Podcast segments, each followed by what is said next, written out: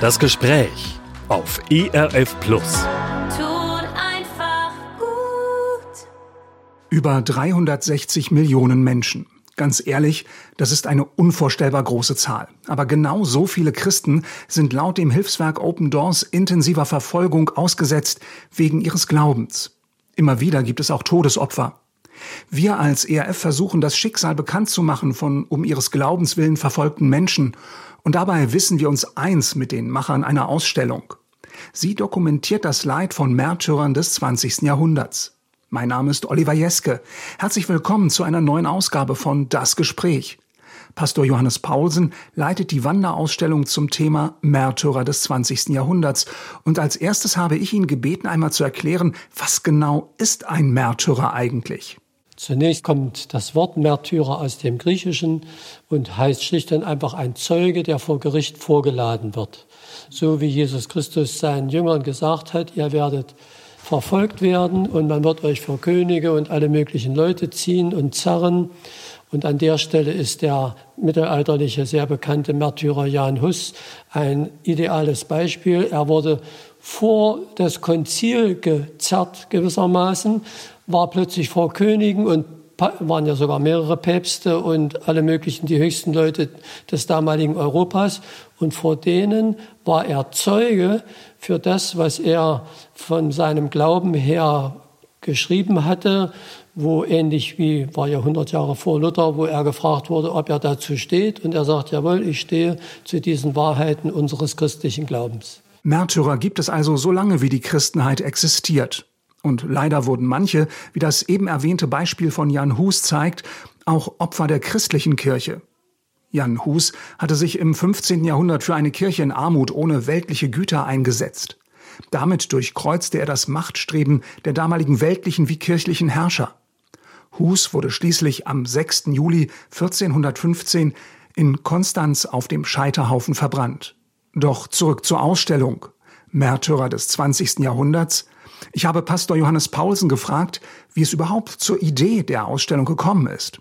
Es gibt ja solche zigtausende, hunderttausende Märtyrer über die ganzen 2000 Jahre der Kirchengeschichte. Hier ist eine Auswahl getroffen, die christlichen Märtyrer aus der Zeit der ehemaligen Sowjetunion und aus der Zeit des Hitlerdeutschlands. Ähm, das heißt, die beiden großen Diktaturen des 20. Jahrhunderts.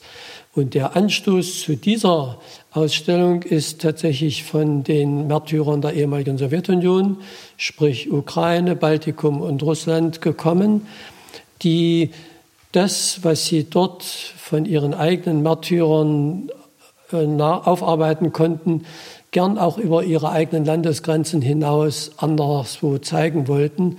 Und da kam die Einladung an uns hier in Deutschland, ob wir bereit wären, das aufzunehmen. Mhm. Und dann hat die ursprüngliche dortige Ausstellung doch ein paar deutliche Anpassungsformen, will ich mal sagen, für die deutsche Situation bekommen. Das heißt, sie ist zum einen ökumenisch geworden. Evangelisch-katholisch Freikirchen kamen zu den orthodoxen vielen Märtyrern hinzu. Sie ist zum zweiten dann eine Ausstellung geworden, die bewusst als Wanderausstellung konzipiert worden ist. Damit kann sie nicht die Fülle an Gegenständen zeigen, die man bei einer stationären Ausstellung zeigen kann. Aber sie hat eben den Vorteil, dass sie wandert und damit in einem, in einem breiteren Maße bekannt werden kann. Und äh, es war uns wichtig, dass wir gesagt haben, wir bleiben lieber auf einem gegenüber Fachleuten gesprochenen schlichten Niveau. Das heißt, und diese Ausstellung will nicht die neuesten Forschungsergebnisse voller Stolz und Freude zeigen, sondern sie greift das auf, was vorhanden ist. Und sie möchte aber als Zielgruppen vor allem Kirchgemeinden und die junge Generation erreichen. Besonders für Schüler also ist die Ausstellung gedacht. Doch welche Botschaft kann ausgehen von Menschen des 20. Jahrhunderts, die für ihren Glauben ihr Leben gelassen haben, an eine junge Generation? Pastor Johannes Paulsen verweist auf Tatjana Grimblit aus dem russischen Tomsk.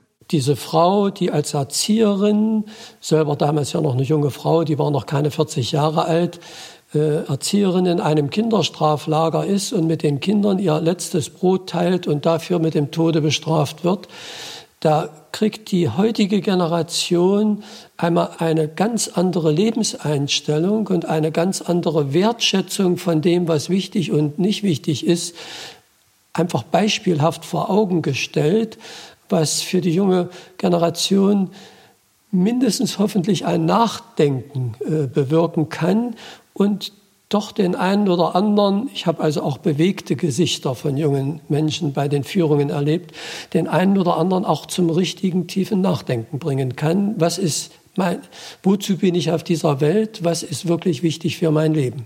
Ich selbst bin Jahrgang 1971, also schon seit Jahrzehnten kein Schüler mehr.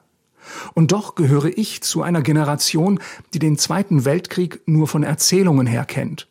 Außerdem bin ich im Westteil Deutschlands aufgewachsen. Für das Bekenntnis meines Glaubens musste ich eigentlich nie wirklich einen echten Preis zahlen. Ich habe den Eindruck, die Ausstellung Märtyrer des 20. Jahrhunderts ist auch ein Stein des Anstoßes für Menschen meiner Generation. Pastor Johannes Paulsen ist im Nachkriegsdeutschland in der späteren DDR geboren. Welches Lebenszeugnis hat ihn bei der Vorbereitung der Ausstellung am meisten beeindruckt? Ich hatte das Glück, dass ich das Pech hatte, dass ich die ganzen Texte durchgucken musste. Das heißt, dieses Pech an Mühe sehe ich aber jetzt als ein Riesenglück an, dass ich dadurch derjenige aus unserem Team war, der jetzt tatsächlich alle Beispiele nochmal auch genauer durchschauen musste und damit durchschauen konnte. Und von daher fällt es mir gar nicht so leicht äh, zu sagen, also dieses Beispiel oder dieses Beispiel es sind auf der, einen auf der einen Seite sind mir natürlich die Beispiele besonders kostbar, wo ich eine ziemlich nahe persönliche Beziehung auch zu habe. Ähm, auf der anderen Seite ist also zum Beispiel dieses, die, die eben genannte Tatjana, das bewegt mich jedes Mal neu, wenn ich das welcher Gruppe auch immer vorstelle. Daneben ist der junge Bauer mit 25 Jahren, der aus seinem Dorf in der Ukraine nach Moskau geht und sich auf die Straße stellt und sagt, Leute, kehrt um zu Gott, sonst geht das hier ganz böse daneben. Und es ging ganz böse daneben nachher. Und der wusste, wie riskant das war, dass er sowas macht. Da steht man da, selbst als Pastor, und sagt, was willst du da sagen bei solchen Beispielen? Da kannst du nur staunen und sagen, lieber Gott, wenn ich ein bisschen von dieser Kraft von dir geschenkt kriege, da kann ich nur danken und, und darauf hoffen. Die Ausstellung Märtyrer des 20. Jahrhunderts rückt Menschen in den Mittelpunkt, die sonst vielleicht längst schon vergessen wären. Wir haben bei der Auswahl der Märtyrer bewusst gesagt, wir wollen nicht nur die ganz bekannten Namen nehmen, sondern wir wollen bewusst auch Namen nehmen, die man sonst kaum kennt. Das ist ein Kriterium gewesen. Das zweite Kriterium ist gewesen, weil es eine so bewusst ökumenische Ausstellung ist, dass wir gesagt haben, die katholischen Brüder und Schwestern sagen uns ihre Beispiele, wo sie sagen, also wenn wir auswählen müssen, würden wir gerne die zeigen für alle anderen. Genauso die Freikirchlichen, genauso die Evangelischen und genauso die Orthodoxen. Das heißt, die jeweilige Konfession hat uns als Team gesagt, wir empfehlen euch diese Beispiele und wir hatten ein Zahlenraster uns ausgerechnet, dass wir gesagt haben, wir versuchen so etwa die Balance zu halten, dass keine Seite hinterher sagen muss, ja, wir sind ja aber da hinten nur noch so das letzte Ende, sondern dass jede Seite eigentlich sagen kann, gut, das ist in einer fairen Weise jetzt repräsentiert, auch zahlenmäßig. Eine einzige Ausstellung stellt das Schicksal von Märtyrern von verschiedenen christlichen Konfessionen nebeneinander. Im 20. Jahrhundert wäre das noch alles andere als eine Selbstverständlichkeit gewesen, und doch erfolgt diese Ausstellung im Geist dieser Märtyrer. Ein Beispiel sind der griechisch-katholische Bischof von Estland Platon und der evangelisch-lutherische Theologe Traugott Hahn. Als 1918 die Rote Armee im Baltikum eindringt, verbietet sie jegliche Gottesdienste. Platon, Hahn und weitere Mitstreiter stellen sich dem unter Lebensgefahr entgegen. In dieser Situation formuliert Platon Egal, wie schwierig die Zeiten sind, die Gott uns gegeben hat, sie sind immer noch voller Segen, denn jetzt können wir mehr als je zuvor erkennen, was längst hätte erkannt werden müssen, nämlich dass die verschiedenen Namen des Glaubens nur Mauern sind, die von Menschen errichtet wurden. Und über all diesen Mauern steht Gott auf seinem Thron, unser gemeinsamer himmlischer Vater. Am 14. Januar werden Platon, Hahn und weitere Widerständige von der Roten Armee exekutiert. Also in der Zeit vor 100 und mehr Jahren waren die Konfessionsgrenzen noch sehr, sehr hoch. Da gab es eigentlich kein wirkliches Miteinander. Es gab immer schon mal positive Ausnahmen, aber das waren dann immer eindeutig die Ausnahmen. Was wir bei diesen Märtyrerbeispielen gemerkt haben, ist, und insofern ist es nicht verwunderlich, dass es die Märtyrer sind, dass die gerade auch schon zu ihrer Zeit eigentlich dem konfessionellen Zeitgeist voraus waren, indem sie schon die Wichtigkeit des Miteinanders betonten. Das ist zum Beispiel auch ebenfalls im Baltikum der katholische Erzbischof Profitlich, dessen Schriften so glaubenslebendig auf der einen Seite, aber auch mit der ökumenischen Weite waren, dass sowohl die evangelischen als auch die orthodoxen seine Schriften mit Freude lasen.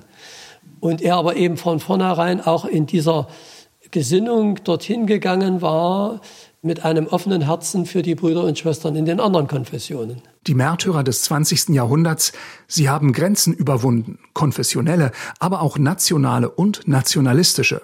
Eine Ausstellung, die orthodoxe, katholische und evangelische Christen in einem Atemzug nennt. Eine Ausstellung, die keinen Unterschied macht zwischen Ukrainern und Russen, die für ihren Glauben an Jesus Christus getötet wurden. Für Pastor Paulsen hat sie eine aktuelle und wichtige Botschaft in einer Zeit, in der es in Europa wieder zu kriegerischen Auseinandersetzungen kommt. Also im Sinne der Märtyrer können wir nur sagen, es muss alles daran gesetzt werden, was möglich ist, dass man versucht, das Töten so schnell wie möglich zu beenden.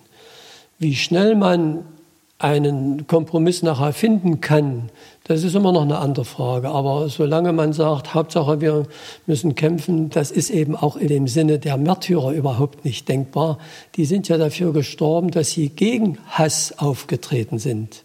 Hitler hatte Hass gepredigt, der Kommunismus hatte Hass gepredigt. Die haben gesagt, Hass kann nicht die christliche Botschaft sein.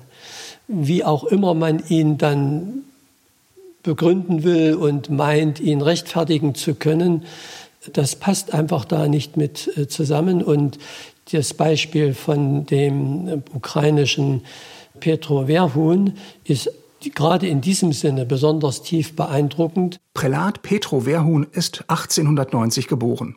Er war ursprünglich ein ukrainischer Freiheitskämpfer, doch er legte seine Waffe nieder. Stattdessen kümmerte er sich in der Zeit des Nationalsozialismus als Seelsorger um Ukrainer in Deutschland. Rund 800.000 waren auf der Flucht vor der Roten Armee hierher geflohen. Verhuns Einsatz war den Nazis ein Dorn im Auge. Nur mit Mühe konnte die katholische Kirche seine Ausweisung verhindern. Als dann die Rote Armee Berlin eingenommen hatte, wurde Petro Verhun verhaftet. Er starb in einem russischen Arbeitslager. Die Anklage Kollaboration mit dem Feind. Die Sowjetarmee nahm jeden ins Visier, der sich der Idee eines großrussischen Reichs, zu dem auch die Ukraine zählen sollte, widersetzt hat. Und insofern haben die ukrainischen offiziellen Gäste bei dieser Ausstellung, die bisher schon dabei waren, sich ausgesprochen dankbar und positiv über die Ausstellung geäußert. Dieser Petro Verhun, der im Grunde genommen in einer fast ähnlichen Situation war, wie sie im Moment ist, da tobte auch der Krieg unter anderem auch auf dem Gebiet der Ukraine und nicht wenig Kämpfe waren auch auf dem Gebiet der Ukraine.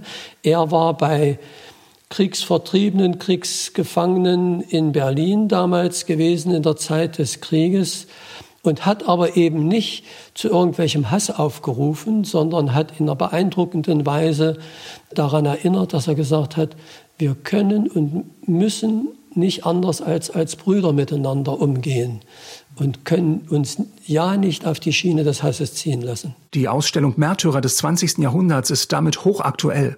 Und es war ein starkes Zeichen, als 2022 beim Startschuss der Ausstellung Experten aus verschiedenen Nationen, auch aus Russland und der Ukraine, in Berlin zu einem wissenschaftlichen Symposium zusammengekommen sind. Genau dieser Punkt ist eines der ganz großen Geschenke gewesen für uns bei der Ausstellung. Es waren also Vertreter aus dem Baltikum, aus der Ukraine und aus Russland da, Die haben friedlich beieinander gesessen. Da gab es keinen Zanken und Streiten. Und auch in den Beiträgen kam das nicht. Und es waren also eine ganze Reihe Menschen, die in der Rückschau und am Abschluss des Symposiums und der Ausstellung dankbar und staunend sagten, was für eine brüderliche Atmosphäre auf dem Symposium und, und auf dem ganzen Miteinander gelegen hatte. Und glücklicherweise war also gar keine Spannung zu spüren, sondern es gab noch gewissermaßen im positiven Sinne ein, ein i-Tüpfelchen obendrauf. Der Bruder, der aus dem Baltikum gekommen war, brachte ein Buch mit, das war fast noch warm aus der Druckerei und sagte mit Freude und Staunen, das, was ihr hier jetzt gerade gemacht habt, haben wir genauso bei uns in Estland gemacht. Wir haben in ökumenischer Verbundenheit die Märtyrer sowohl aus der orthodoxen als auch aus der katholischen, als auch aus der evangelischen und den Freikirchen gesucht. Und er war so voller Freude zu sehen, dass unsere Ausstellung auch mindestens drei dieser estnischen Beispiele mit drin enthält, die eben ja auch über diese Konventionsgrenzen hinweg waren. Und insofern, wie gesagt, haben wir mit Staunen und dankbar das Gegenteil dessen erlebt. Und was ich gerade schon sagte, eben auch die ukrainischen Teilnehmer, die das so deutlich positiv aufgenommen haben. Ich spüre es Pastor Johannes Paulsen ab. Die Ausstellung über die Märtyrer des 20. Jahrhunderts ist ihm ein echtes Herzensanliegen. Vielleicht hängt das mit seiner eigenen Lebensgeschichte zusammen. Paulsen hat noch persönlich Johanna Weißler kennengelernt. Sie war die Witwe von Friedrich Weißler. SS-Leute haben ihn im Konzentrationslager Sachsenhausen zu Tode geprügelt. Friedrich Weißler war der erste Märtyrer der bekennenden Kirche, der Bewegung, der auch Martin Niemöller und Dietrich Bonhoeffer angehörten und die sich gegen die von Hitler unterwanderte Staatskirche gewandt hat. Johannes Paulsen selbst hat sich in der DDR für den Beruf des Pastors entschieden. Also ich bin insofern ja mit Dankbarkeit auch persönlich betroffen von dieser Ausstellung, weil zum Beispiel eben die Witwe von Friedrich Weißler bei meiner eigenen Tante untergekommen ist. Insofern also da sogar so eine familiäre Beziehung an dieser Stelle besteht. Das Zweite ist, ich hatte das große Glück, Eltern zu haben, die als das Fundament ihrer Ehe angesehen haben, wir waren beide in der bekennenden Kirche in der Hitlerzeit. Und dieses Fundament sollte uns reichen, auch für den Eheweg genug Gemeinsames zu haben, was uns zusammenhalten kann. Und insofern war die Atmosphäre in unserer Familie so, dass unsere Eltern sehr wohl das Bewusstsein noch hatten, was es gekostet hatte, im Widerstand im Dritten Reich zu sein und dann eben auch bereit waren, in der DDR, auch in den schwierigen stalinschen ersten Jahren, zu sagen, wir bleiben auf dem ganz klaren Kurs des Wortes Gottes und des Evangeliums. Und die haben auch damals einiges einstecken müssen, was glücklicherweise natürlich nicht das Ausmaß der Hitlerzeit und der Stalinzeit hatte, was aber doch schon sehr deutliche Konsequenzen hatte, die man da einzustecken hatte in der damaligen Zeit.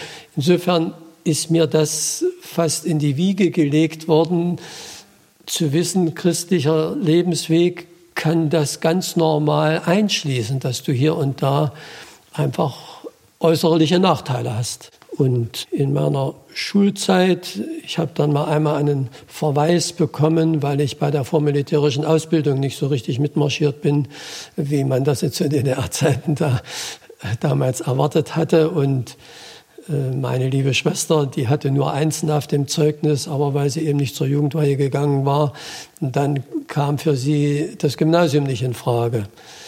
Und damit lebten wir als Familie und als Christen in der damaligen DDR und haben gesagt, Herr, du weißt trotzdem den besten Weg für uns, auch wenn nach menschlichen Maßstäben wir jetzt hier was einstecken müssen und äh, zurückstehen müssen, was eigentlich nicht rechtens ist, wenn man das so ansehen möchte. Mit Johannes Paulsen habe ich einen Menschen kennengelernt, der verkörpert, Christsein, das ist nicht das kulturelle Sahnehäubchen obenauf.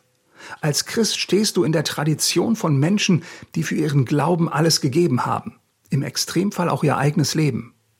Mich hat interessiert, Mit diesem Hintergrund, wie hat Pastor Johannes Paulsen den 9. November 1989 erlebt?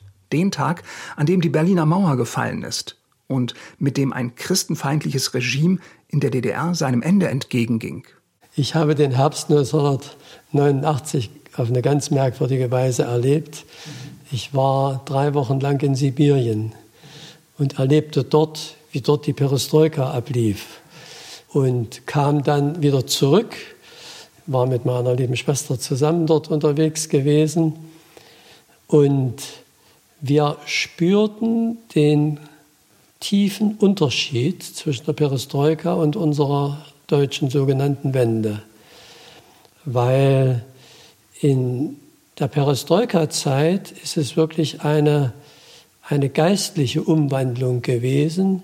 Menschen suchten Wahrheit, fingen von alleine an, nach Gott zu fragen, ohne dass irgendeiner ihnen gesagt hat, das müsst ihr jetzt machen, erwarteten von so einer Veränderung überhaupt nichts auf der ökonomischen Ebene. Das stand überhaupt nicht im Hintergrund dessen, sondern auf einmal fingen Menschen an, nach Gott zu fragen. Das kann man gar nicht erklären. Und von diesem Hintergrund, als wir wieder hier in die DDR-Situation zurückkamen, fiel es uns dadurch so deutlich auf, wie stark die ökonomischen Fragen in den Vordergrund hier standen. Und wir wohnten im Sperrgebiet, also das heißt ganz dicht an der Grenze. Wir haben auf der einen Seite unvergesslich in Erinnerung, dass dieses Wochenende damals, ich bezeichne es bis heute als ein Riesengottesgeschenk an unser deutsches Volk, November, aber herrlicher Sonnenschein und für November ungewöhnlich mildes Wetter. Da haben ja die Leute bis zu acht Stunden Schlange gestanden, da bei uns an dem Grenzübergang, der direkt neben unserem Dorf lang ging.